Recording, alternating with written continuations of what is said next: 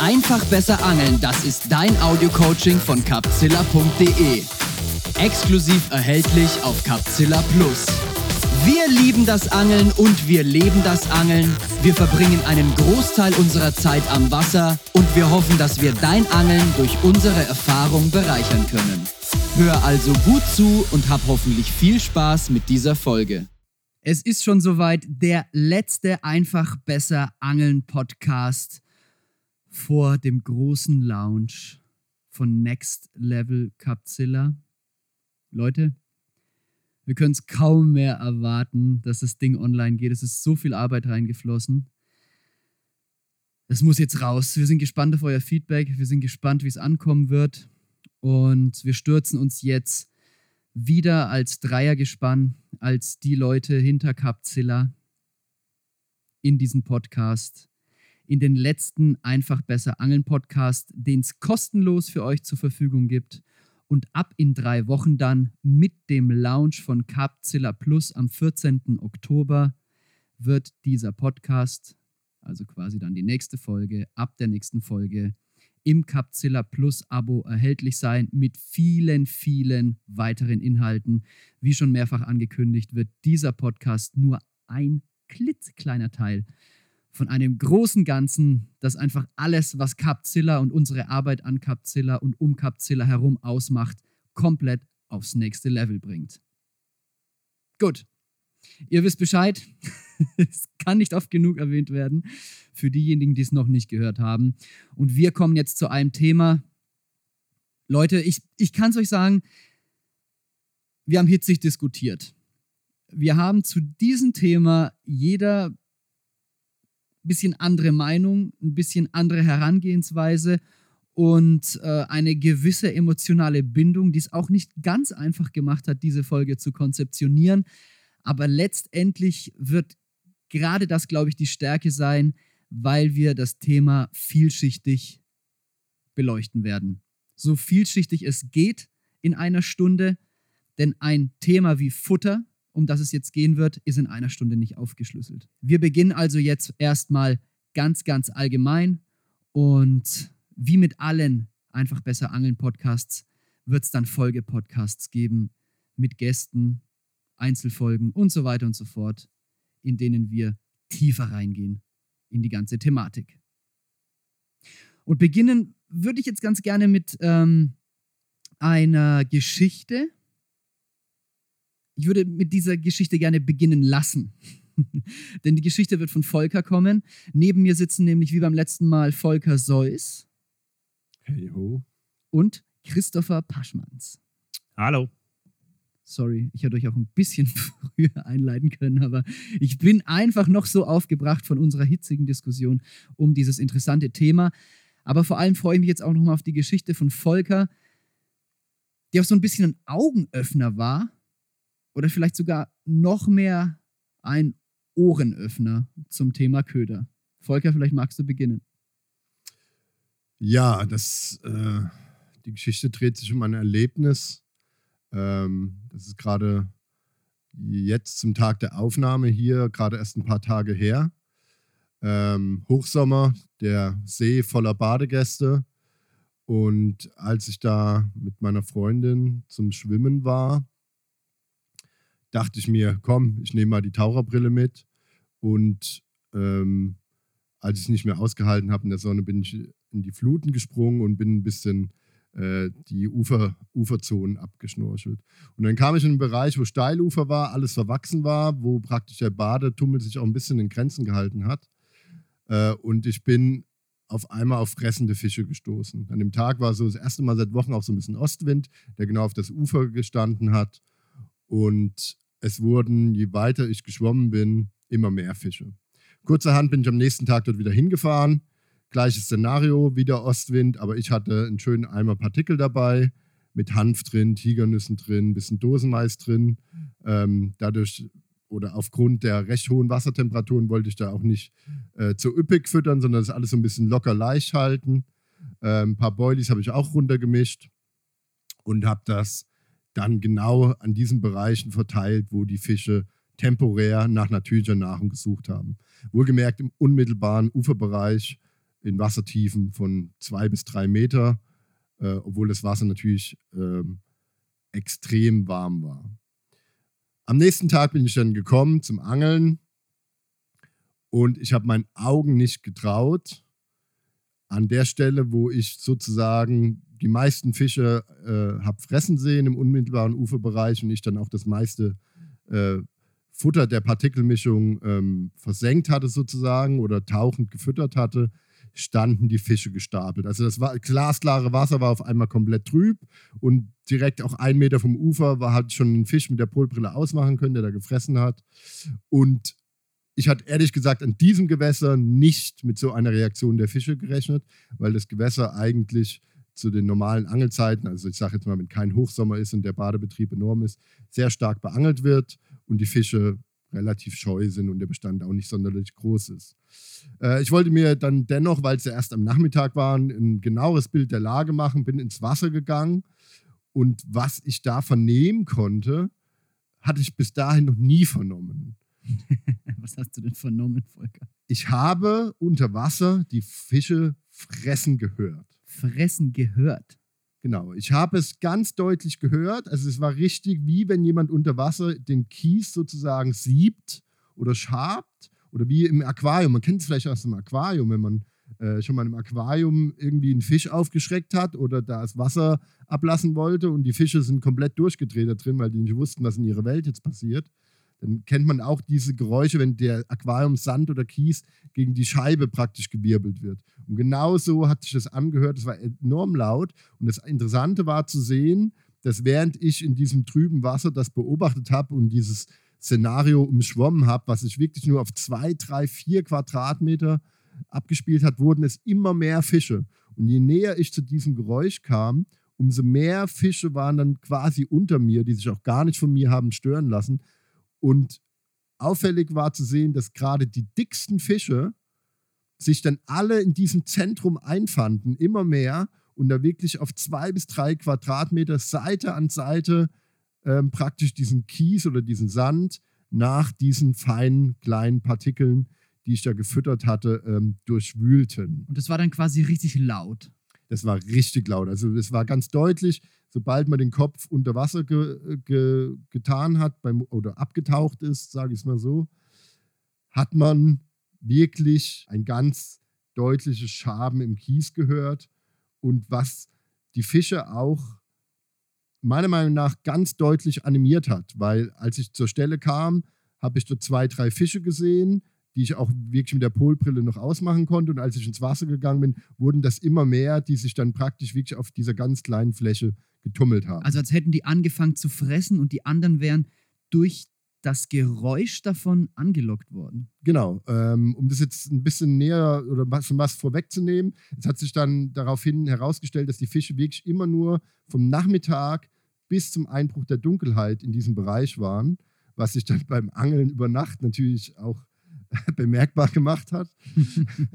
ähm, aber um, ja. um auf, beim Thema zu bleiben, war es wirklich so, dass diese Fische scheinbar durch diese, dieses akustische Signal sich dann gezielt zu dieser Stelle gelockt haben. Weil in den Vortagen, bevor ich gefüttert hatte, waren die Fische wirklich an dieser ganzen Kante verteilt.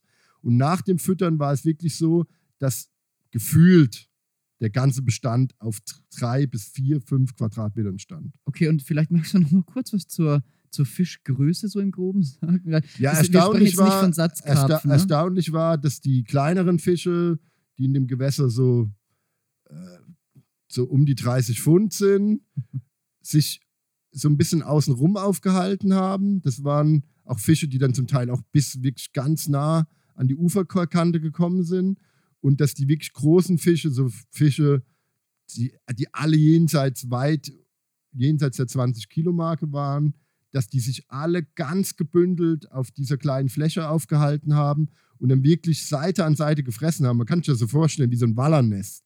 Vielleicht habt ihr das schon mal irgendwo in so einer Reportage gesehen, wenn diese Waller alle aufeinander liegen. So war das auch, nur dass diese Fische eben wirklich Schulter an Schulter gefressen Und wir sprechen haben. hier von 40 und 50 Pfündern. Ne? Also es genau. war jetzt kein Gewusel aus Satzkarpfen, nee. sondern wirklich von Riesenfischen. Genau, das war wie wenn die sich eingereiht hätten, wie an der Kasse, nur nicht hintereinander, sondern nebeneinander. Mhm.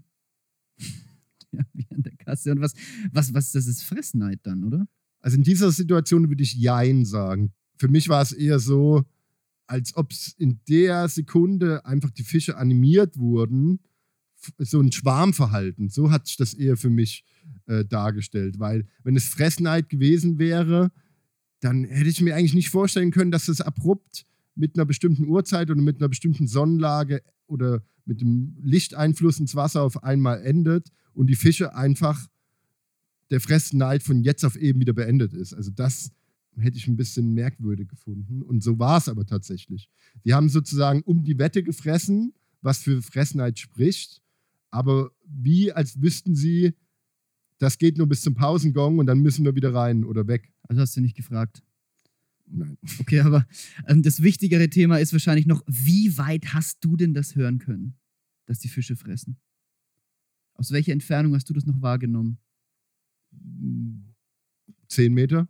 Zehn Meter. Unter Wasser, ja. Und da kann man mal davon ausgehen, dass ein Karpfen wahrscheinlich besser unter Wasser hört als wir. Christopher, wir hatten vorhin drüber gesprochen. Bis zu 100 Meter oder so? Ja, ganz genau. Aber ähm, viel wichtiger ist ja, was du mit diesem genialen Beispiel da überhaupt erstmal ins Rennen geworfen hast. Also ich meine, der Klassiker ist ja, wenn wir uns für einen Köder entscheiden, ob wir den jetzt selber rollen, ähm, da ist vielleicht noch was anderes, aber wir gehen über die Messe, wir schlendern da rum, wir nehmen beim Boilie-Hersteller so ein Boilie in die Hand, schnüffeln dran, schmecken vielleicht auch mal.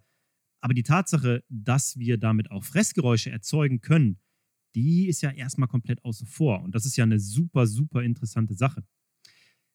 Ich meine, in der Vergangenheit wurde über den Crunch-Effekt ja schon geschrieben und auch gesprochen und viele kennen das Thema.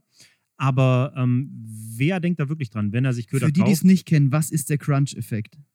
Naja, der Crunch-Effekt wird zum Beispiel erzielt durch Muschelschalen oder durch, ähm, durch äh, Eierschalen, die man im Boilie lässt oder irgendwelche ja, Zutaten, Additive, die halt eben ja sozusagen Fressgeräusche überhaupt erstmal erzeugen oder solche Fressgeräusche, die sehr stark sind, erzeugen. Was du jetzt gerade eben angesprochen hast, ist ja mega interessant, diese 100 Meter. Wie kommt das zustande? Zunächst mal, abhängig von der Wassertemperatur und dem Salzgehalt von Wasser, was bei uns im Süßwasser nicht wirklich gegeben ist, überträgt sich Schall unter Wasser mehr als viermal so schnell wie an der Luft. Und wow. Man muss mal davon ausgehen, also es ist ein Karpfen, der jetzt, sagen wir mal, je nach Wasserklarheit und so weiter, vielleicht 10 Meter weit sieht und ähm, auch das ist vage wissenschaftlich bestätigt, einen Ferngeschmackssinn, da kommen wir später noch drauf, von um die fünf Meter hat. Dieser Karpfen kann aber sehr wahrscheinlich zumindest ein Fressgeräusch oder auch andere Geräusche, das ist ja auch sehr wichtig daran, einschlagende Bleie, Boote, whatever, bis zu 100 Meter weit wahrnehmen. Wir können also mit keinem Additiv, mit keiner Farbe der Welt so weit unter Wasser auf unseren Futterplatz aufmerksam machen, wie mit Fressgeräuschen oder aber auch mit dem Geräusch, das wir erzeugen, wenn wir Futter einbringen. Genauso aber auch natürlich mit den Geräuschen, die wir als Angler erzeugen, die uns ganz, ganz klar als Angler erkennbar machen. Zum Beispiel, wie gesagt, Werfen, Boote und all der ganze andere Kram. Jetzt ist mir aber erstmal sehr, sehr wichtig, diese 100 Meter da irgendwie ähm, zu belegen. Die sind nämlich nicht wirklich wissenschaftlich festgelegt, sondern die basieren auf einer sehr, sehr interessanten Amateurstudie von meinem früheren Arbeitskollegen Daniel Javatnia. Der ist äh, Videographer, ähm, also Kameramann bei Corda und ähm, ja, hat sehr gute Kontakte auch in die, in die, in die Köderbranche, ist Belgier, der in, äh, Entschuldigung, ist Holländer, äh, mit vielen Kontakten nach Belgien. Einfach ein sehr interessanter Typ, der hat eine, eine Studie durchgeführt, der, ähm, der hat Karpfen im Aquarium mit verschiedenen Farben, mit verschiedenen Additiven in Futter konfrontiert und mal getestet, was so alles funktioniert. Das Ganze wurde unter dem Namen Javatnia Report publiziert, aber bisher nur in der niederländischen Presse. Wäre vielleicht mal eine Idee, ich werde Daniel mal anhauen, das wäre ein richtig geiles Thema für Capsula Plus, nicht wahr? Aber hallo. Aber hallo. Jetzt, äh, jetzt wisst ihr Bescheid. Auf jeden Fall ähm, kam Daniel da auch sehr schnell zu der Theorie, ah, guck mal, Geräusche scheinen hier wirklich eine Rolle zu spielen. Die Fische fangen plötzlich an zu fressen, wenn der eine eben Geräusche beim Fressen verursacht. Das scheint sie zu animieren. Das wird sehr wahrscheinlich auch so eine Rolle spielen und vor allen Dingen, er hat schnell festgestellt, Sound überträgt sich unter Wasser noch viel schneller als an der Luft. Es muss also irgendeine Relevanz haben. Jetzt ist es so, Karpfen verfügen über ein sogenanntes Webersches Organ und es ist wahrscheinlich so, dass die Schwimmblase mit diesem Organ in irgendeiner Form gekoppelt ist und die Schwimmblase als gigantischer Resonanzkörper nimmt natürlich noch viel besser Vibrationen wahr als ja vieles, äh, was wir uns so vorstellen können. Das heißt, Karpfen hören auch deshalb relativ gut. Sound spielt also eine Rolle. Und auch das Team um Professor Dr. Robert Arlinghaus und andere Wissenschaftler hat schon festgestellt, dass Fische Geräusche wahrnehmen, Fressgeräusche wahrnehmen. Und ich würde mal behaupten, dass sie darüber sogar in irgendeiner Form kommunizieren. Jedenfalls, Daniel hat ähm, dann ja, Tests gemacht. Er hat zum Beispiel in so einem Crusher ähm, Tigernüsse, er hat dort verschiedene Boilies, er hat alles Mögliche einfach mal getestet, was welchen Sound erzeugt und wie interessant und relevant das sein kann. Er hat dabei festgestellt, dass Crush-Geräusche, die Fressgeräuschen sehr ähnlich sind unter Wasser, dass diese zumindest von uns problemlos bis zu einer Distanz von 100 Metern in einem Kanal zu hören waren, zu hören sind und dementsprechend darauf geschlossen, dass auch Karpfen über solches Hörvermögen verfügen sollten. Es ist also möglich, dass wir darunter liegen unter diesem Wert. Es ist aber auch möglich, dass wir weit darüber liegen. Was natürlich echt spannend ist, ne? Im Hinblick auf zum Beispiel springende Fische und andere Dinge, die über Geräusche wiederum von anderen Fischen wahrzunehmen sind. Wer weiß, wie sowas gedeutet wird. Ja, und obwohl es ja wahrscheinlich so ein Riesenthema doch ist, wird sehr wenig drüber gesprochen. Ne? Und auch, auch es wird relativ wenig eingesetzt. Exakt. Es, eigentlich, ich kenne sehr, sehr wenige, die wirklich bewusst ähm, damit umgehen. Also zunächst mal, um das kurz hier abzuschließen, was ich sehr interessant fand, was die ähm, an die besten Geräuschverursacher in einem Boilie angeht, so kam Daniel zu dem Ergebnis, dass zum Beispiel äh, gecrushte, also gebrochene Muschelschalen im Boilie, gebrochene Eierschalen, äh, da hast du eben schon ein schönes Beispiel gebracht, Volker, kannst du gleich vielleicht nochmal bringen, und zum Beispiel ganze Sämereien, wie beispielsweise natürlich Hanf, ähm, sehr, sehr viele Geräusche erzeugen und super gut wahrzunehmen sind. Und ich erinnere mich, ich angel jetzt schon wirklich sehr, sehr lange, in erster Linie mit Fertigboilies. Und ähm, ich habe mit ein paar Sorten wirklich überragende Erfolge gehabt. Und die enthielten interessanterweise auch immer ganze Hanfkörner und halbiert, also gebrochene Hanfkörner. Einen Zusammenhang würde ich da jetzt zumindest in einem gewissen Maße auf jeden Fall mal ähm, mit einbringen. Und ich kann sagen, ich habe jahrelang selber gerollt und war überzeugter Selbstroller für so viele Jahre und habe immer die Eierschalen mit reingemacht. Also ich habe immer auch gezielt auf diesen Crunch-Effekt gesetzt, weil ich mal gehört habe, dass es sowas wohl gäbe. Das war früher schon mal ein bisschen in das Thema, aber ist so wieder versandet, würde ich fast mal sagen. Ich glaube, es hängt damit zusammen, dass heutzutage viel weniger selber gerollt wird und die Leute dann nicht wirklich Einfluss drauf haben und dass es für die Hersteller, für die meisten Fertigkugelhersteller einfach echt scheiße zum Abrollen ist auf den Maschinen mit den ganzen Eierschalen. Mir geht es ja ganz ähnlich, Marc. Äh, ich habe früher auch viele Eierschalen verarbeitet, aber es lag vor allem daran, dass ich keinen Bock hatte, diese ganzen Eier aufzuschlagen. Deswegen habe ich alle in eine große Bitte geschüttet und mit, mit einem Speisrührer zerquollen. Und es hat natürlich wunderbar funktioniert. Ähm, um nur noch mal kurz deine Frage nach den Herstellern zu beantworten. Ähm, wenn man heutzutage noch mit Ei abrollt, also mit Frischei, das ist der nächste Punkt, ganz dann genau. ist das natürlich oft ähm, Vollei, also praktisch äh, vom, vom wer mit, noch mit frischem Ei rollt, der bekommt das natürlich in 20 Liter Behältern in flüssiger Fertig Form. aufgeschlagen. Ja, stimmt, da hast du recht. Die Frage ist natürlich, wie kann man sich das dennoch zunutze machen, wenn man jetzt auch kein selber Roller ist? Christoph, hast du da ein paar Ideen? Naja, zunächst mal können wir erstmal festhalten, dass das Gehör der Fische äh, bei der Nahrungssuche wohl eine Rolle spielt und dass wir uns das auf jeden Fall zunutze machen können. Und selbst wenn wir jetzt zum Beispiel einen Boilie unseres Vertrauens haben, der jetzt keinen Crunch-Effekt in dem Sinne in großem Maße erzeugt, sollten wir uns vor Augen führen, dass Geräusche eine große Rolle spielen und dass schon alleine das Geräusch des Einbringens von Nahrung für die Fische von den Fischen wahrgenommen wird. Also wenn wir sie zum Beispiel in hohem Bogen reinwerfen oder nicht ins Wasser, sondern erstmal in die Luft, damit sie so richtig einschlagen mit einem fetten Plop, so wie man das von Mike Püke auch ganz gerne kennt. Ja, ja, genau, das ist ein richtig geiles Beispiel. Das hatte ich in Karpfenzeit damals schon gebracht und ich habe das im Kassieren bei ihm beobachtet. Du hattest konstant allabendlich, wenn er seinen Südamplatz mal so richtig angezündet hat mit Boilies, konntest du immer put, put, put, put, put, kommt, hat er dann immer gerufen und hat ohne Witz diese Boilies halt mit ja, richtig grobe Kelle mit beiden Händen genommen und einfach in die Luft gefeuert. Sodass sie, genau, so ein, richtig, äh, so ein richtiger Maschinengewehr-Salve an Boilies, die dann da so einschlug. Und, und er hat es auch auf der Balkanbüffel-DVD. Da, da ist einer am Drillen und der nächste schon mit dem Boilie-Wurfrohr da fett die Boilies am Nachfüttern und meint, die Jungs brauchen jetzt Sound. Ja, genau so ist es. Aber was er da beschreibt, ist absolut definitiv wahr. Ich habe ein richtig cooles Beispiel dazu ähm, vom Road Lake. Das ist ja der, der, ja, ich sag mal, kleine Bruder vom, vom Gigantica, also ein kommerzielles Gewässer äh, von Danny Fabres. Da haben wir damals mit Corda für die Masterclass äh, was gedreht. Und ich hatte da einen coolen Platz, den habe ich auch direkt ab dem ersten Tag so richtig angefeuert. Also ich glaube, ich habe 10 oder 15 Kilo Boilies großflächig verteilt zum Start. hat Riesenbestand an Fisch, dieser See, und äh, die sind auch voller Futter konditioniert und die brauchen dann nun mal auch Futter. Und dann konnte ich jeden Morgen ein richtig krasses Phänomen beobachten. Die Fische waren morgens extrem aktiv. Es sind da teilweise zwei bis drei zeitgleich auf meinem Futterplatz gesprungen. Ich habe da sogar richtig geile Bilder von und ich werde auf jeden Fall mal eins auf Instagram rausballern. Auch da folgt uns auf jeden Fall Leute, da kommt cooler Content zu jedem Podcast. Da sind sie auf jeden Fall so krass gesprungen, dass ich nach Plan ein Foto von springenden Karpfen auf dem Futterplatz machen konnte. Wo kann man das denn schon? Und da konnte ich Folgendes beobachten. Wenn die Fische also eingefallen sind und die sind entsprechend auf dem Futterplatz gesprungen, habe ich währenddessen auch Bisse bekommen. Habe ich jetzt aber, nachdem ich den Fisch versorgt habe, meine Montage sofort wieder bestückt oder beködert und dann wieder auf den Platz geworfen, dann war die Reaktion sehr interessant. Schlug dieses Blei ein und wir kennen alle dieses, dieses klassische Geräusch, wenn so ein Blei wie so eine Kugel da reinhagelt. Wie macht das? Ich mache das jetzt nicht nochmal. Willst du es nochmal machen? Ja, wir könnten, ja, ihr wisst, was ich meine. Auf jeden Fall haben die Fische dann abrupt aufgehört zu springen.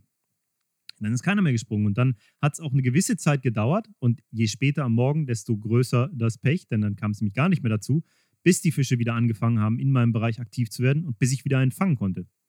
Habe ich hingegen die Route nicht neu geworfen, sondern stattdessen vielleicht lieber noch mit der, mit der Spomb weiteres Futter eingebracht oder auch mit dem Wurfrohr, hat das die Fische ganz und gar nicht interessiert. Ich hatte sogar das Gefühl, dass sie es gar nicht so schlecht finden, wenn zusätzliches Futter reinkommt und sie eben dieses Geräusch mitbekommen. Keine weitere Montage flog rein und ich musste bis zum nächsten Biss nicht wirklich lange warten. Und ähm, damit ist ja ganz gut viel Interpretation, viel Spekulation, aber jeder würde, glaube ich, das ähnlich deuten. Die Fische reagieren auf klassisch mit Falle, mit Rig, mit Montage, mit Gefahr zu verbindendem Geräusch, nämlich diese einschlagende Montage. Wir wissen,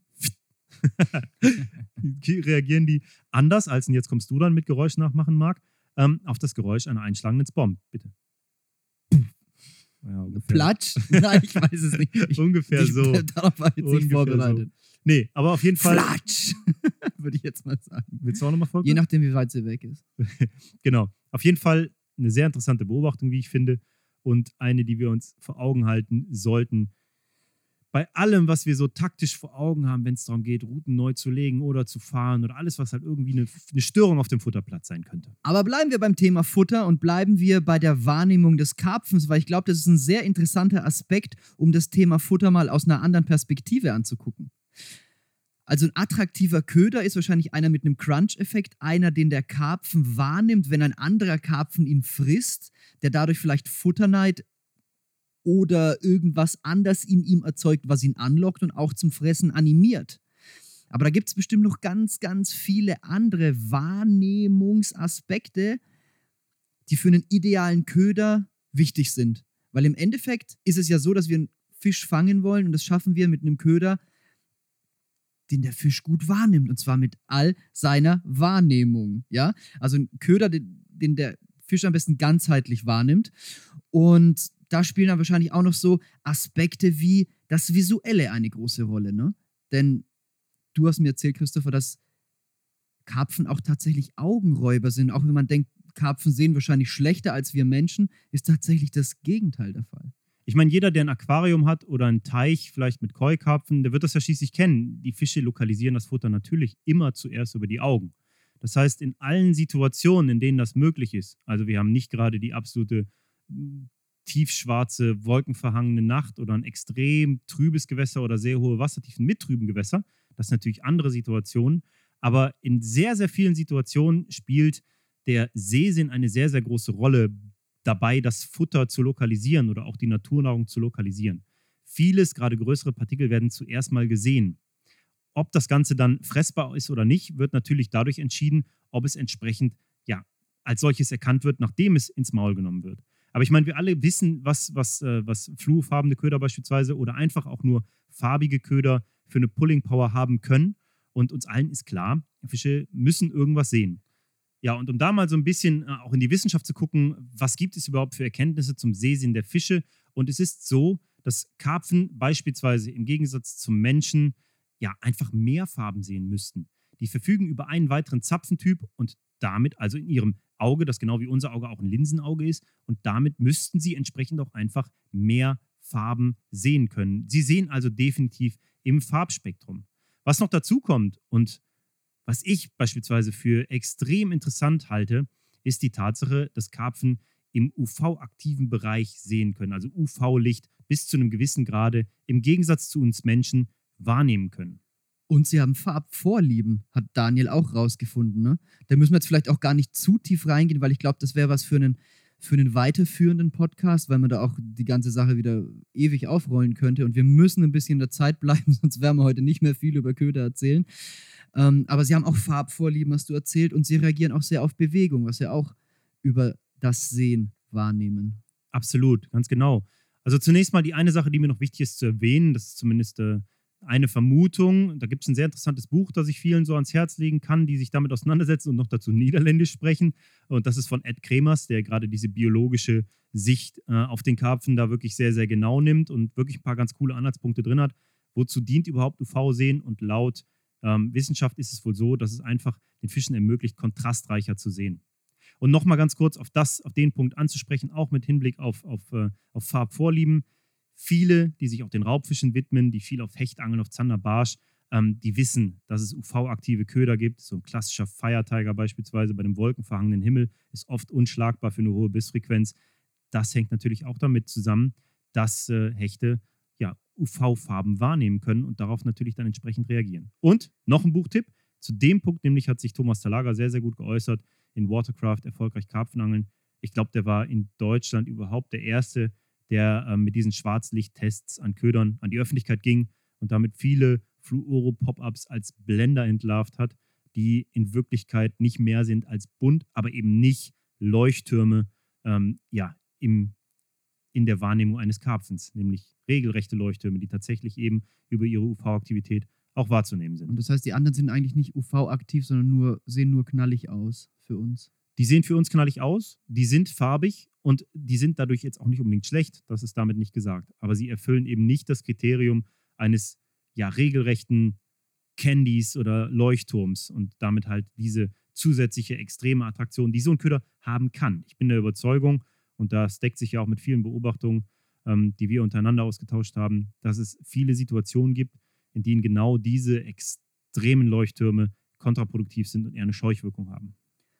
So, also wir wissen, der Karpfen hört den Köder und der Karpfen sieht den Köder und was den meisten von uns natürlich jetzt irgendwie logisch und geläufig ist, ist, dass der Karpfen den Köder in gewisser Weise riecht, wobei riechen natürlich nicht das Richtige ist, denn unter Wasser kann man nicht riechen, sondern wahrnimmt über vielleicht Stoffe, die sich aus dem Köder auswaschen und schmeckt. Und das ist natürlich auch dann so ein Ding, das sollte man beachten, wenn man einen Köder zusammensetzt oder auswählt, dass er aus gut wasserlöslichen Stoffen besteht, die der Karpfen wahrnehmen kann. Denn der Karpfen hat auch auf seiner Haut und natürlich in den Barteln und natürlich auch im Mund Rezeptoren, um verschiedene Stoffe wahrzunehmen. Aber wie das dann letztendlich auf den Karpfen wirkt, das ist wieder so eine Frage für sich. Weil was wir jetzt da riechen, wenn wir zum Beispiel über die Messe schlendern und an einem Boilie riechen, das ist ja in Gasform. Also Geruch überträgt sich in Gasform, ja. Und äh, unter Wasser sieht die ganze Sache ja dann eigentlich komplett anders aus. Ja, äh, genau, du sprichst es ja schon richtig an. Das ist ja der Klassiker. Man geht über so eine Messe, nimmt sich ein Boilie in die Hand und schnüffelt dran. Oh, das riecht aber lecker nach Vanille, hör mal. Hm. Was hältst du davon? Wir mal ein bisschen sahnig, cremig, erdbeerisch werden oder hier? So, Fisch, das ist, das ist ja so der Klassiker. Fischig oder fruchtig oder whatever. Aber wie du schon sagst, dieser, dieser Geruch, sagen wir mal Vanille oder Erdbeer oder sowas, ist dann halt eben in Alkohol oder in Ölform äh, ja, festgelegt in diesem Flavor und es löst sich halt eben gasförmig. Wir riechen es. Aber unter Wasser muss das Ganze wasserlöslich sein. Das heißt, dieser Flavor, dieser Geruchsstoff, den wir da riechen können, den wird der Fisch niemals auf der Ebene wie wir wahrnehmen können. Dieser Erdbeeranteil, wenn wir es jetzt mal darauf beschränken, der müsste wasserlöslich sein. Aber tatsächlich ist es ja eher dieser Alkohol, der eben entsprechend wasserlöslich ist, den der Fisch dann letztlich wahrnimmt oder eben nicht. Das ist die, die große Frage. Öl zumindest ist in keiner Form wasserlöslich und wird vom Fisch insofern nicht so wahrgenommen, wie wir uns das vorstellen. Vielleicht geschmeckt, weil solche Fette und Öle und so natürlich auch oft gute Geschmacksträger sind. Das kann sein. Aber vieles von dem, was wir auf die Köder, die wir fischen, beziehen, entspringt natürlich nur unserem Verständnis von Geschmack und Geruch. Und der spielt da unten nur wirklich keine große Rolle. Fakt ist, dass Geruch und Geschmack unter Wasser zusammenspielen. Der Fisch also sozusagen das, was wir riechen würden, erschmeckt. Und äh, Da gibt es zumindest ja, verschiedene, verschiedene Beobachtungen, die darauf deuten, dass so ein, so ein Fernsinn von, von fünf Metern gegeben sein müsste bei einem Karpfen. Das heißt, er müsste gewisse Geruchspartikel in ganz normaler, standardisierter Situation fünf Meter rund um so einen Platz wahrnehmen. Wobei das auch hier äh, sehr gefährliches Halbwissen ist. Aber vieles von dem, was ich hier so erzähle, stützt sich auf die, auf die Sachen, die, die Robert Arlinghaus und sein Team rausgefunden haben. Und da gibt es einen sau, sau geilen äh, Bericht, den Wieso, Weshalb, Warum, der in drei Teilen damals erschienen ist, damals noch in Cup Connect, der wirklich echt ein absoluter Augenöffner war in dem Bereich und sicherlich noch online verfügbar ist, wenn man damit nach, danach mal googelt. Und die haben neben diesen Geschmacks- oder Geruchsvorlieben oder Wahrnehmbarkeiten beim Karpfen vor allem auch festgestellt, dass der Karpfen gerne weiche Köder frisst. Richtig? Das ist ein sehr, sehr interessanter Punkt und da haben wir eben auch sehr hitzig diskutiert. Und da bin ich auch gleich nochmal auf Völkers Meinung gespannt. Aber ähm, faktisch ist es erstmal so, dass wir gerade mit Boilies natürlich einen selektiven Köder wollen. Deshalb ist es überhaupt erst zum Boilie gekommen. Eine Boilie ist rund, damit man den mit dem Wurfrohr schießen kann oder feuern kann, anfüttern kann. Es gibt keinen anderen Grund für einen runden Köder, das ist der einzige. Und ähm, er hat eine gewisse Größe, weil die einfach auch bequem einzubringen ist, weil die auch ganz gut den, ich denke, Fressgewohnheiten eines Fisches entspricht oder ihn darauf konditionieren kann. Aber er hat auch einen gewissen Härtegrad. Und viele bedenken das gar nicht, wenn sie sich einen Köder rollen oder halt kaufen welche Bedeutung dieser Härtegrad hat. Grundsätzlich kann festgestellt werden, je weicher ein Köder ist, desto interessanter ist er auch für den Karpfen, weil er mit viel geringerem Energieaufwand und damit auch viel problemloser gefressen werden kann. Es ist ja so, dass, dass viele sagen, dass kleine Köder eher der natürlichen Nahrung von Karpfen entsprechen, was ich auch grundsätzlich mal so in, unterstreichen würde, wenn man davon ausgeht, dass zum Beispiel Mückenlarven, die machen die Hauptnahrung der Fische aus an den meisten Gewässern, ähm, dass die natürlich auch klein sind. Aber der Vorteil bei kleinen Ködern liegt auch oft einfach darin, dass sie sehr, sehr weich sind und darum sehr, sehr attraktiv. Und äh, es gibt die Beobachtung, dass halt eben selbst im Aquarientest ein weicher Köder gegenüber einem harten Köder definitiv bevorzugt wird und das nach sehr, sehr kurzer Zeit. Ist halt einfacher zu fressen, ne? Und irgendwo auch logisch, weil die müssen dir auch zerdrücken, die Köder. Was ich noch zusätzlich gehört habe, ist auch ein interessanter Aspekt, und zwar, dass Karpfen ab einer bestimmten Ködergröße den Köder gar nicht mehr fressen können, weil sie nicht mehr durch die Schlundzähne bekommen. Und das war, glaube ich, irgendwo bei so 40 Millimeter, also so 4 Zentimeter Durchmesser. Bei einem ähm, ein Meter langen Karpfen, genau, ja. ja. Auch das entspringt diesem Wieso, Weshalb, Warum-Artikel, in dem so ein bisschen mit diesen äh, ja, Tischtennisball großen Ködern gebrochen wird. Ne? Das heißt, wenn wir mit so mega Big Balls fischen, dann sind es meistens eher so Testbites. Also die werden aus, aus Interesse aufgenommen, aber wirklich fressbar sind die für einen Karpfen nicht mehr. Außer er ist vielleicht naja, 1,50 Meter lang. Sagen wir mal so, da gibt es jetzt auch wieder diese Jedesto-Aufstellung. Selbstverständlich, wenn du einen 40er, einen steinharten 45er Köder oder sowas verwendest, ähm, dann wird er die Schlundzähne eines 1 Meter langen Fisches, das ist jetzt alles natürlich auch sehr standardisiert, sehr schwer durchqueren können. Der kriegt es da einfach nicht so richtig zwischen. So ist zumindest die Aussage der Wissenschaft. Es gibt auch Wissenschaftler, die sagen, dass bei 30 Millimetern da schon Schluss ist. Aber das ist wahrscheinlich zu Zeiten gewesen, als die Fische auch noch nicht über 30 Kilo gewachsen sind. Jedenfalls, ähm, wenn du jetzt zum Beispiel einen 45 Millimeter Boilie einbringst, der extrem weich ist, dann ist er natürlich doch auch wieder interessant. Er wird runtergearbeitet, er kann vielleicht doch durchgequetscht werden. Ja, er löst sich halt einfach, ne? Und er wird halt rundherum abgenagt. Das spricht halt wieder für diese, für diese Teig. Aber attraktiver und einfacher zu fressen für den Karpfen ist ein kleinerer Köder. Absolut. Hundertprozentig. So. Also wissen wir, der Köder sollte sich nach was anhören, gut sichtbar sein, vielleicht der Farbvorliebe entsprechen oder sich sogar bewegen, also vielleicht leicht sein. Im Geschmack und Geruch beziehungsweise den Geschmackspartikeln, die sich unter Wasser verteilen können, den Karpfen ansprechen. Er sollte am besten weich sein und nicht zu groß. Das wäre jetzt grob gesprochen der perfekte Köder, um einen Karpfen anzusprechen. Aber jetzt kommt die Realität ins Spiel. Und jetzt kommt der Punkt ins Spiel, bei dem wir uns echt in die Haare bei dem Konzeptionieren dieses Podcasts bekommen haben. Denn was passiert in der Realität, Volker? Ja, die Realität ähm, sieht mit unserem Superköder dann vielleicht dann doch ein bisschen anders aus. Weil wenn wir einen kleinen, weichen Köder haben, der super gerne gefressen wird, haben wir natürlich das Problem der Mitesser. Das heißt, wenn wir nicht, wie in meinem Beispiel, genau zu der Zeit dorthin kommen, wenn die Karpfen dort gerade Amok laufen.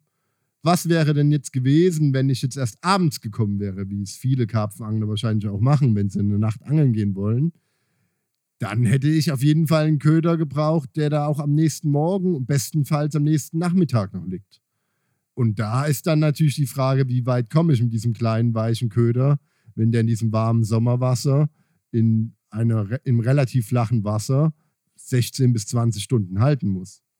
Genau, weil wir müssen ja warten, bis auch mal ein Karpfen vorbeikommen kann, ne? Festzuhalten gilt, diesen super Köder, der klein ist und sehr gut schmeckt und vielleicht auch eine tolle Farbe hat und weich ist und der dann bestenfalls sogar noch beim Fressen Sound ergibt durch Nussstücke oder Eierschalen oder eingearbeiteten Hanf oder was weiß ich, der muss natürlich auch so selektiv sein, dass er auch eben mal länger auf den Fisch warten kann, ohne dass er sich in, ich sag's jetzt mal ein bisschen drastisch, Schall und Rauch auflöst. Ja, das heißt, wir als Angler bringen neben dem, was für den Karpfen natürlich attraktiv, interessant und sehr lockend ist, noch zwei ganz, ganz wichtige Komponenten mit rein, die für uns wichtig sind. Und das ist einmal der Härtegrad und die Ködergröße. Denn wir müssen für uns so abwägen, auf was angeln wir, gegen was angeln wir und ab welchem Punkt ist dieser Köder noch selektiv. Denn der Boilie wurde ja dafür erfunden, selektiv zu angeln. Wir wollen gezielt auf unseren Zielfisch angeln, den Karpfen, ohne dass uns ein anderer Fisch dazwischen kommt. Und da spielen eben diese zwei Faktoren Härtegrad und Größe eine sehr, sehr wichtige Rolle. Ich habe das sehr drastisch gemerkt am Kanal. Da habe ich am Anfang mit Ködern geangelt, wie ich sie auch von Seen gefischt habe oder an sonstigen Gewässern, also mit, sag mal, normal harten Ködern und kam dann letztendlich aber auch durch den Hinweis eines Freundes, der das schon sehr, sehr lange betrieben hat, auf die Idee, mit Big Balls zu fischen. Aber nicht mit Big Balls, die einfach nur groß sind, sondern mit Big Balls. Ich spreche von Ködern mit 24 und 30 Millimeter Durchmesser, sondern mit Big Balls, die außerdem steinhart sind. Und wenn ich steinhart sage, dann meine ich wirklich steinhart. Diese Köder waren so hart, man sieht es auch auf der Stahl- und Beton-DVD, da haben wir es ein bisschen drastisch dargestellt, aber es war schon ungefähr so.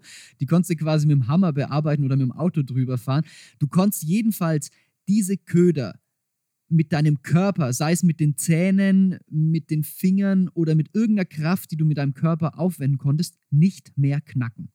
Die waren bis zum Ultimum durchgetrocknet, und die waren aber auch in ihrer Auswahl von Zutaten so, dass die wirklich nach ein paar Minuten Luft trocknen, oder ich gehe sogar noch weiter, die waren schon nach dem Kochen richtig hart und nach ein paar Minuten Lufttrocken schon steinhart. Und was ich damit erreichen wollte, ist der Effekt, dass die jetzt nicht nur luftgetrocknet sind und dann wie so ein Teebeutel nach ein paar Stunden im Wasser einfach wieder komplett weich werden, sondern das Gegenteil, dass die unter Wasser super hart bleiben und sogar noch nachhärten. Und was ich damit erreicht habe, ist, dass ich eine große Anzahl von Fischen, so zwischen 5 und 8 Kilo, sage ich mal grob, oder vielleicht sogar bis hin zu 10 Kilo, ausgeschlossen habe. Viele wollten mir das eine Zeit lang nicht glauben, viele haben es mittlerweile ausprobiert und sind der gleichen Meinung. Es ist so, dass ich es geschafft habe, durch diese Art und Weise mit diesem Köder zu angeln, den Schnitt deutlich anzuheben. Also ich habe viel mehr Fische über 10 Kilo gefangen, was halt damals auch so eine Marke war. Das ist jetzt schon einige Jahre zurück, dieses Experiment. Was aber auch ein wichtiger Schlüssel war, ist, dass ich Langzeit gefüttert habe.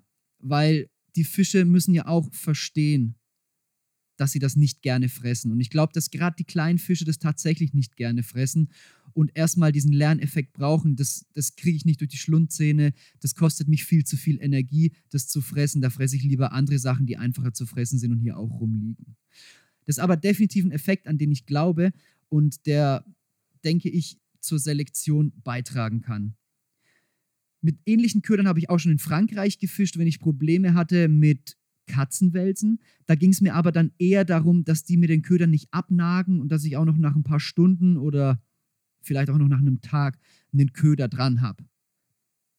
Die Fischgröße konnte ich aber in dem Moment selbst mit größeren harten Ködern nicht wirklich beeinflussen, weil die Fische nichts gelernt haben. Also die waren nicht konditioniert wie auf einem Futterplatz, dass die da Tage oder sogar Wochen lang gelernt haben, ich kann das hier nicht fressen, dieser Platz ist für mich uninteressant und umso mehr blieb dann natürlich für die größeren Fische liegen, sondern wenn du damit instant angelst oder spontan, dann versuchen es natürlich auch die kleineren Fische, so wie wir es vorhin bei dem Beispiel hatten mit Ködern, die für Karpfen eigentlich schon gar nicht mehr fressbar sind, die aber dennoch zum Fischfang führen. Christopher, wie stehst denn du zu dieser Meinung mit der Köderhärte und Ködergröße? Ja, ich finde, was du jetzt schilderst, ist natürlich eine Extremsituation, die auch vor allen Dingen erstmal einen sehr großen Bestand an kleinen Fischen erfordert, damit es überhaupt dazu kommen kann. Ähm, grundsätzlich bin ich ja immer der Meinung, dass man sein Angeln insgesamt hinterfragen sollte und dass vielleicht diese klassische Nächteklopferei gar nicht so wirklich effektiv ist. Wenn man das wirklich machen möchte, kann man das gerne machen und wenn das die einzige Möglichkeit ist, seine Freizeit am Wasser zu verbringen, vollkommen legitim. Habe ich auch alles hinter mir. Aber ich angel ja, wie gesagt, fast nur noch tagsüber und da passen für mich einfach sehr, sehr effektive, kleine und weiche Köder sehr, sehr gut. Ich bin absolut bei dir, was die Selektion über Härte angeht. Ich glaube sogar, dass die Größe des Köders dann gar nicht so relevant ist. Wenn du diese extremen Steine, von denen du sprichst, einbringst, dann wird der Köder auch mit 20 mm mit der Zeit sehr, sehr selektiv sein, wenn er die Härte denn hält. Aber was du da schilderst, ist natürlich eine, eine richtig heftige Nummer, was für Steine du da reingeworfen hast. Und ich denke, dass gerade am Kanal, wo um Naturnahrung gekämpft wird, die Fische echte Nomaden sind und gerade auch an Flüssen können solche Herangehensweisen sehr, sehr gut sein. Ich glaube aber auch, dass sehr häufig, wenn man die Fische eben nicht entsprechend Langzeit konditioniert, ein Platz, der mit solchem Futter angelegt wird, sehr oft überschwommen wird, ohne dass er leergefegt wird, weil er einfach zu uninteressant ist, wenn anderes Futter im Vergleich einfacher zu konsumieren ist von der breiten Masse. Das spricht für kleine wie für große Karpfen. Das hängt also auch immer sehr davon, zu, davon ab, ob das Gewässer ein sehr nahrungsreiches oder ein etwas weniger nahrungsreiches Gewässer ist, ob es einen sehr, sehr großen Bestand hat oder eben einen kleinen Bestand. Am Ende läuft alles darauf hinaus, dass wir situationsbedingte Boilies brauchen. So wie Thomas es ja auch schon super in seinem sehr empfehlenswerten Buch schildert. Der Boilie muss zur Situation passen. Er passte absolut zu deiner Angelsituation, dazu, dass du selektiert hast und auf diese Art und Weise die großen Karpfen gefangen hast. Einen wichtigen Punkt möchte ich ja noch anfügen. Du hast gesagt, dass Selektion über Härte und Größe funktioniert. Ich bin der Meinung, dass Selektion auch sehr, sehr gut über die Inhaltsstoffe eines Köders funktioniert. Und ähm, ich habe da ein ganz interessantes Beispiel. das nächste Fass auf. Ja, absolut. Aber ich habe jetzt erstmal ein Beispiel, wo, wo in erster Linie es um Größe und, und Härtegrad geht. Und äh, das finde ich echt, das möchte ich gerne hier mal loswerden. Und ähm, da geht es um ein Vereinsgewässer, ein Baggersee, an dem äh, mein Kumpel Christoph Freund sehr lange, also was heißt sehr lange, drei Jahre ähm, geangelt hat. Geht es um Größe und Härtegrad oder um Inhaltsstoffe? Größe und Härtegrad in erster Linie, aber so. ich komme auf beides zu sprechen. Okay. Und ähm, er hat dort einen Boilie verwendet, sehr interessant, so, so einen Kohlenhydratbasierten Boilie, 20 mm. Ähm, den hat er gar nicht so angelegt, dass er sofort sehr attraktiv ist, sondern auch eher härter, sodass er schon eine Nacht im Wasser braucht, um etwas weicher zu werden und damit auch interessanter für kleinere Fische. Also schon so ein normaler, selektiver, klassischer ähm, Futterköder mit ein paar interessanten Inhaltsstoffen. Aber keinen nennenswerten tierischen Mehlen. Und ähm, Christoph hat dort in seiner gesamten Laufbahn, die er diesen Köder dort eingesetzt hat, eigentlich den ganzen Fischbestand bis auf ganz wenige Ausnahmen rauf und runter gefangen. Karpfen. Er hat in der ganzen Zeit nur einen einzigen Graskarpfen gefangen. Und ich glaube, vielleicht mal zwei Brassen oder so. Wobei es sein kann, dass er da auch irgendwas anderes mit reingeworfen hat, Pellets oder irgendwas. Jedenfalls keine Brassen. Und irgendwann habe ich dann an genau der Stelle, die er so lange befischt hat, äh, geangelt. Und ich habe zum Anfang weil ich mal was ganz anderes machen wollte als er, habe ich total auf Fischmehl, Fischöl und all so ein Zeug gesetzt. Und auf kleine, weiche Köder. Und was ist passiert? Ich habe dreimal angefüttert und gehe angeln und ich fange einfach mal in meiner allerersten Angelnacht an dieser Stelle, wo Christoph in drei Jahren nur einen einzigen Brassen gefangen hat, fange ich 14 Brassen. Ein Graser und ein Aaland. Auch einen dicken Karpfen, aber eben halt komplett andere Herangehensweise, andere Inhaltsstoffe, sehr viel Fischiges, Tierisches und plötzlich spreche ich total diese Schleime an, diese Brassen, die komplett ausrasten auf Blutmehl, auf Lebermehl, auf alles Mögliche an, an, an fischigen Mehlen extrem ausrasten. Meine Erfahrung. Jetzt geht es aber weiter und das ist jetzt der interessante Punkt, wo es um Größe und um, äh, um Weiche oder, oder Härtegrad geht.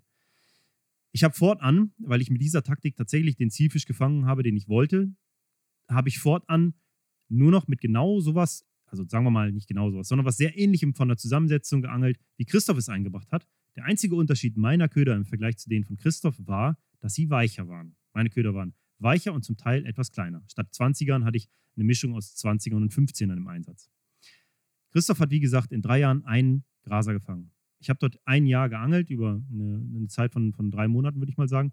Und ich habe bei, ich glaube, 25 Runs von Grasern aufgehört zu zählen. Ich hatte also nicht nur extrem viele Graser, ich hatte auch relativ regelmäßig Brassen als Beifänge. Auch da denke ich, dass es in erster Linie wieder den weichen Ködern geschuldet ist. Und ich hatte trotzdem auch eine sehr gute Quote, was Karpfen angeht. Ich habe es halt einfach durch, durch andere Angelzeiten, durch, durch größere Futtermengen oder andere Zeiten, zu denen ich Futter eingebracht habe und so wahrscheinlich wieder ausgeglichen und habe die Karpfen gut ansprechen können. Aber ich finde das sehr, sehr interessant, dass du durch solche Nuancen, durch so kleine Nuancen in, in dem Härtegrad des Köders und natürlich durch Inhaltsstoffe extrem krass beeinflusst, was du da alles so ansprichst. Letztlich, wenn du eine, eine ruhige Zeit haben möchtest, du möchtest effektiv füttern, du möchtest, dass dein Futter von Karpfen gefressen wird, dass du nicht andere Fische mitfütterst und du bist Wochenendangler, der am Wochenende ein oder zwei Nächte dort hingeht, auf diese Futterstelle, und du möchtest effektiv Karpfen fangen, dann ist die Herangehensweise, die Christoph hatte, definitiv die solide Herangehensweise, mit der du auch dein Futter sehr effektiv auf die Fische, die du fangen willst, anpasst. Ne? Und Ja. viele, viele sind ja sehr abgeschreckt von kleinen Ködern. Ne? Das ist ja echt klassisch. Ja, nee, ich mache einen 20er dran, sonst fange ich Brassen. Mhm. Ich persönlich halte das für Blödsinn. Du kannst einen Brassen besser dadurch ausschließen, dass du einfach ein langeres, längeres Haar verwendest oder sowas Mhm. und den Köder einfach schwerer aufzunehmen machst. Weil wir alle wissen das, Volker hat es eben erst erwähnt, du nimmst einen 30er und der Brassen kriegt trotzdem irgendwie den Haken ins Maul, weil er so einen Bock drauf hat, dass er irgendwann den Haken einfach aufnimmt und sich daran hakt. Den kriegst du aber nicht, den Brassen, an diesem Köder. Und davon bin ich zumindest in meiner Angler sehr überzeugt, wenn dieser Köder eben keine ja, klassischen Brassenattraktoren wie eben tierische Mehle enthält. Und das ist, glaube Ja. ich, eher der Punkt. Ich habe sehr, sehr gut gefangen mit Getreidemehlködern, die Additive wie zum Beispiel Betain oder, oder andere Bekannte verwendet hat, gute Sweetener und sowas noch zusammen da drin hatte und sehr, sehr verdaulich war, aber eben halt keine nennenswerten tierischen Mehle hatte. Und ich habe mit diesen Ködern deutlich weniger Brassenbeifänge als mit, sagen wir mal, einem klassischen Fischmehl oder, oder Lebermehl als Attraktor verwendenden 20er oder sogar 25er Boilie. Einfach weil der Köder an sich für den Brassen deutlich weniger interessant ist. Da sprichst du natürlich zwei super interessante Punkte an, die aber jetzt schon auch ein ganzes Stück weitergehen. Einmal sprichst du die Haarlänge an. Da machen wir auf jeden Fall auch nochmal einen Podcast zur Riglänge und Haarlänge. Das haben wir schon das letzte Mal angekündigt. Und du sprichst auch die genaue Zusammensetzung von verschiedenen Ködern und wie jetzt genau einzelne Attraktoren auf verschiedene Fischarten wirken an. Auch zu diesem Thema sollten wir auf jeden Fall auch noch einen einfach besser angeln Podcast machen, wo wir uns, würde ich sagen, einen absoluten Köder-Experten oder Köderhersteller als Interviewgast reinholen. All sowas werden wir in Zukunft auch noch machen in den einfach besser angeln Podcasts. Volker, wie stehst du denn zu dem ganzen Thema? Denn du bist regelrecht auf die Barrikaden gegangen, als wir festgestellt haben, dass Karpfen weiche Köder mögen. Ich merke es halt regelmäßig, ich angel ja auch viel äh, und in letzter Zeit auch viel mit Kohlenhydratködern und oder auch mit weicheren Ködern. Und ich merke halt immer wieder, dass ich an Gewässern, die einen guten Weißfischbestand haben, aber vor allem einen guten Krebs- und Grundelbestand haben, dass ich dort mit diesen Ködern ähm, natürlich die Karpfen bei Laune halte, aber ich dort mit diesen Ködern keine Akzente setze. Ähm, und deswegen, wie Christopher schon gesagt hat, es ist situationsabhängig. Was meinst du mit Akzenten setzen? Ja, wenn ich an einem Gewässer mit einem großen Weißfischbestand beziehungsweise mit einem guten Krebs- und Grundelbestand mit einem wirklich harten Köder angel, so wie du es auch die Erfahrung am Kanal gemacht hast, wo ich mir sicher sein kann, da bleibt was für die Karpfen liegen, werde ich, vorausgesetzt der Karpfenbestand ist groß genug und entsprechend zusammengesetzt, werde ich peu à peu auch größere Fische fangen und auch mehr Fische fangen. Woran liegt das? Ganz einfach, weil mehr für die Karpfen übrig bleibt. Weil die Köder liegen bleiben. Weil die Krebse, Grundeln und Ja, die sichern sich natürlich so auch, auch da natürlich Mhm. bei den harten Ködern ihren Teil. Ja, Aber natürlich brauchen länger. äh, nicht wie wenn dieser Köder nach zwei Stunden äh, selbst von der Brasse runtergelutscht ist. Ne? Mhm. Wie sieht dann dein idealer Köder in so einer Angelsituation aus? Ja, das ist, ist nicht so einfach zu sagen, weil es ein zweischneidiges Schwert bin, äh, ist. Ich bin da einerseits bei dir, Marc, und andererseits auch bei dir, Christopher. Um vielleicht jetzt nochmal auf dieses Beispiel zurückzukommen, ähm, was ich vorhin angeschnitten habe, als ich diese Fische unter Wasser gehört habe. In dieser Angelsituation wäre sicherlich, wären sicherlich zwei Maiskörner oder eine Tigernuss und ein äh, Maiskorn der bessere Köder gewesen, als dort jetzt zum Beispiel einen Boilie zu versenken oder einen auftreibenden Pop-up, weil die Fische so hart in ihrem Partikelfilm waren, dass sie sich auf nichts anderes äh, konzentriert haben, außer darauf, diesen Grund einfach komplett durchzuwühlen, um auch das letzte Hanfkorn noch zu bekommen. Habe ich jetzt aber eine andere Situation, wir gehen zum Beispiel mal in den Herbst, wo es auch nicht mehr so einfach ist, die Fische vielleicht zu lokalisieren, wenn das Gewässer tiefer ist, und ich setze dort auf einen Futterplatz. Ähm, dann ist es natürlich wichtig, dass wenn ich abends anfange zu angeln, ich gehe jetzt wieder von der klassischen Situation aus und weiß einfach nicht, kommt der Karpfen jetzt nachts um drei vorbei, morgens um fünf oder erst am späten Morgen um neun, halb zehn, dann bin ich natürlich sehr froh, wenn ich dort einen Köder liegen habe, den die Karpfen akzeptieren, der vielleicht nicht der ideale weiche Superköder ist, der aber von den Karpfen gerne genommen wird, weil auch die Jahreszeit mir in die Karten spielt. Die Karpfen wollen Energie tanken und der bis dahin, so wie ich es vorhin auch schon gesagt habe, eben auch am Haar hängen bleibt. Ja, also kann man zusammenfassend sagen, dass dir die Balance zwischen Attraktivität für den Karpfen, Größe und Härtegrad sehr wichtig ist, denn dir bringt ein attraktiver Köder nichts, der dann nachher abgefressen ist. Nee, ich würde wirklich dann sagen, wenn wir im Hinblick auf Selektivität gehen oder darauf, auf, den, auf die Gewässer, Angelsituation, dass ich auf meinem Futterplatz angel und ich muss meine Angelzeit danach richten, was ich für ein Zeitkontingent habe und kann mir vielleicht auch nicht aussuchen, nur morgens oder vormittags zu angeln, sondern ich muss wie viele Angler vielleicht auch einfach jetzt eine Nacht machen, an dem Tag, an dem ich frei habe oder an dem ich am nächsten Tag später zur Uni oder zur Arbeit muss. Ähm, dass mir dann ein Köder wichtig ist, der am Haar bleibt und wo mir keine, äh, wo mir dann nicht nach kürzester Zeit äh, der Krebs das abgefressen hat und ich merke es erst beim Reinholen. Aber wenn ich jetzt nochmal auf die Situation zurückkomme, wie ich sie äh, in den letzten Tagen erlebt habe, ist es natürlich so, dass ich in dieser Situation mit diesem resistenten Köder ganz klar unterlegen bin. Da brauche ich jetzt einen, einen weichen, attraktiven, kleinen Köder, den der Karpfen, wenn, er doch, wenn, er, wenn ich ihn lokalisiert habe und er an meiner Stelle wild frisst, so schnell wie möglich aufnimmt und frisst. Was wäre das dann für ein Köder? Ja, vielleicht ein kleiner, äh, knapp über dem Grund stehender Pop-up oder eben, wie ich schon gesagt habe, zwei Maiskörner zum Beispiel, eben das, worauf die Karpfen gerade komplett abfahren. Mhm. Und da würde ich, würde ich jetzt in dieser Situation ein Boilie dranhängen ich habe es auch mit zwei Routen probiert. Ich habe einen kleinen, knapp über den Grund stehenden Pop-up gehabt. Der, da habe ich sofort einen Biss drauf bekommen auf den Boilie, der lag am nächsten Morgen noch da. Äh, was aber auch daran lag, dass die Karpfen in ihrem Wahn, in diesem Partikelwahn, das, äh, das Rig praktisch so links liegen gelassen haben, dass es irgendwann unfängig in einem Krautbüschel hängen geblieben ist. Hm.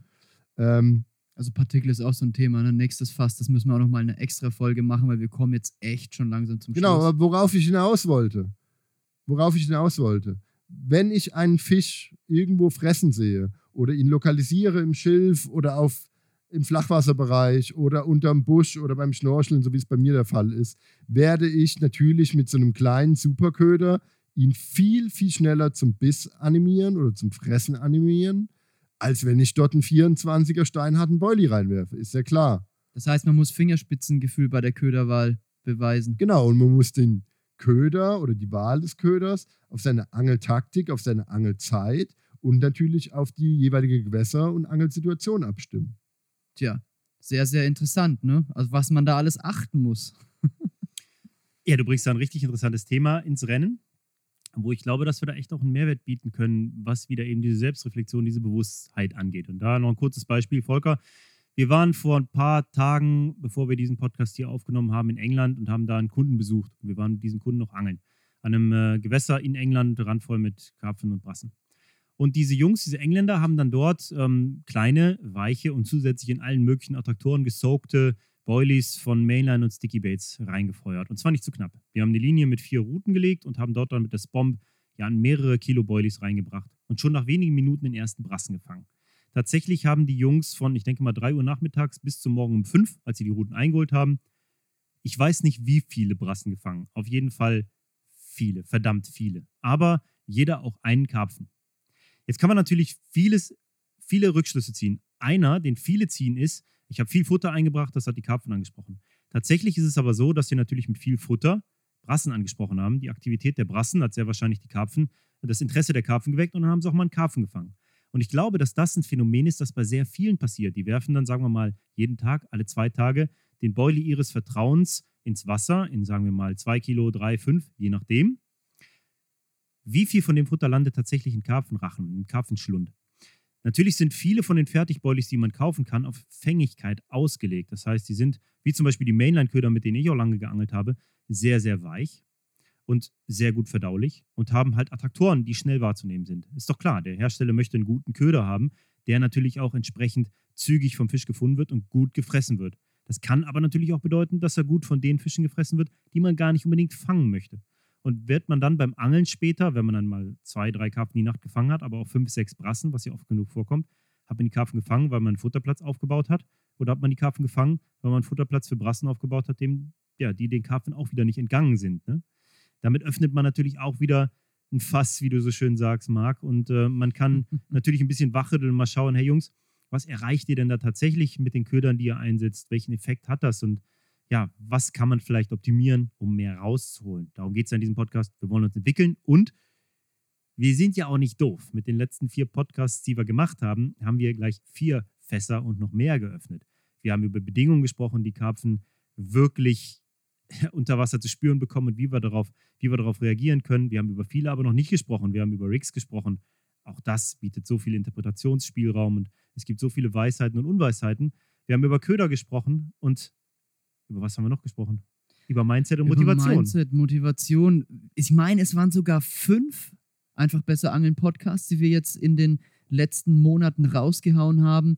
Und besonders der letzte jetzt, also der jetzige mit dem Futter, ist auch wieder so ein Fass ohne Boden, das wir in einer Stunde unmöglich gefüllt bekommen.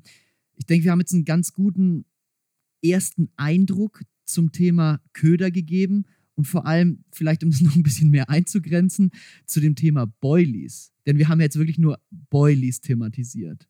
Und vielleicht sogar ein bisschen stärker, was spricht den Karpfen eigentlich an, weil da kann sich jeder von euch so ein bisschen selber einen Rückschluss ziehen. Ne? Wenn er sich das Ganze ein bisschen nochmal anhört, vielleicht sich Notizen macht, dann mit ein bisschen selber nachdenken und ein bisschen auf die Situation ummünzen, was finde ich vor, kann man da schon echt gut selbst kombinieren. Aber dennoch werden wir in Folgepodcasts auf jeden Fall auch noch genauer auf Partikel eingehen. Wir werden darauf eingehen, wie setzen wir einen Boilie zusammen. Ne? Nehmen wir gerne einen Fischmehlköder oder einen Getreidemehlköder und in welcher Situation.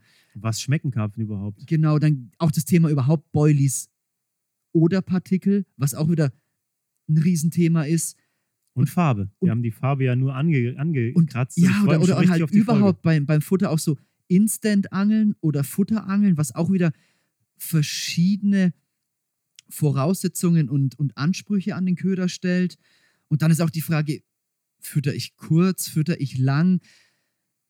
Futter ist wie viele Themen beim Angeln eine Wissenschaft. Zumindest kann man, wenn man möchte, eine draus machen und wir möchten es. Mit den Einfach besser Angeln Podcasts möchten wir aus dem Angeln eine Wissenschaft machen, möchten sie aber so einfach erklären, dass sie jeder verstehen kann und jeder sie auf sein Angeln ganz leicht übertragen kann, um sein Angeln einfach zu verbessern. Word.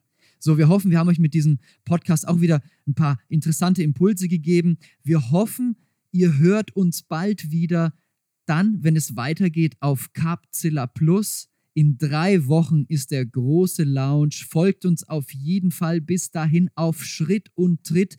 Gebt uns bitte euer Feedback auf diese Folge unter den Posts in der Social Media Welt. Also schreibt einfach drunter, wie findet ihr den Podcast? Was denkt ihr zum Thema? Habt ihr vielleicht Fragen dazu? An welchen Stellen sollten wir es vertiefen? Wo fehlt euch noch was? Wo möchtet ihr mehr wissen? Bitte, bitte kommentieren, damit wir wissen, was abgeht. Und wenn ihr den Podcast cool findet, dann wäre es super, wenn ihr ihn teilt und verbreitet, damit wir mehr Leute mit unserer Arbeit erreichen können. Definitiv. Und um euch schon so einen kleinen Vorausblick zu geben, was für Themen wir in einfach besser angeln in diesem Audio-Coaching hier angehen, wir haben da schon mal so ein bisschen gebrainstormt und eine Sache an alle, die gerne gezielt auf die ganz dicken angeln. Wir wollen uns natürlich weiter mit den Bedingungen beschäftigen und da ist die Mondphase natürlich ein absoluter Hammer. Äh, wer die lesen kann und darauf reagieren kann, der kann wirklich ganz gut beeinflussen, auf welche Fischgrößen er da angelt, wenn ich da jetzt mal so ein bisschen provoziere. Und ein weiterer Bereich, auch ein Thema, das mich sehr beschäftigt, auf das ich mich echt freue, ist natürlich der Angeldruck. Warum ist Angeldruck gut? Was können wir daraus machen? Und wie können wir ja immer die Nase vorn haben, wenn viele Leute am Wasser sind? Ja. Das sind zwei Themen von vielen, ja. um die es in einfach besser angeln ähm, diesen Winter noch gehen wird. Und ja, da bleibt euch nichts anderes übrig, als das Ding Capsilla Plus zu abonnieren. Das heißt also, neben den normalen Standardthemen, die sowieso schon vielfach behandelt wurden an vielen Stellen, die wir aber nochmal genauer aufdröseln möchten, erwarten uns da auch wirklich Themen, über die echt noch nicht so viel gesprochen und verbreitet wurde. Einfach besser angeln wird, wie schon gesagt, ein Fass ohne Boden. Wir hoffen, ihr bleibt dabei und letztendlich nur ein klitzekleiner Teil von Capzilla Plus, wo wir uns spätestens in drei Wochen hoffentlich wiedersehen. Ich sage vielen, vielen Dank fürs Zuhören und auf bald. Ciao von mir. Ciao. Ciao und fangt ein. Das war einfach besser angeln, dein Carp Coaching von carpzilla.de, kostenlos verfügbar unter Carpzilla Plus. Wir hoffen, wir konnten dein Angeln mit unseren Erfahrungen ein Stück weit bereichern und du freust dich schon auf die nächste Folge. Bis dahin findest du natürlich jede Menge Content von uns auf capzilla.de sowie auf unseren sozialen Medienkanälen auf Facebook, Instagram und YouTube. Bitte abonniere uns, um stets auf dem Laufenden zu bleiben und informiere auch gerne deine Freunde über diese Folge hier oder über irgendetwas, das dir an uns gefällt, damit unsere Arbeit noch mehr Leute erreichen kann. Vielen Dank für dein Interesse und bis bald.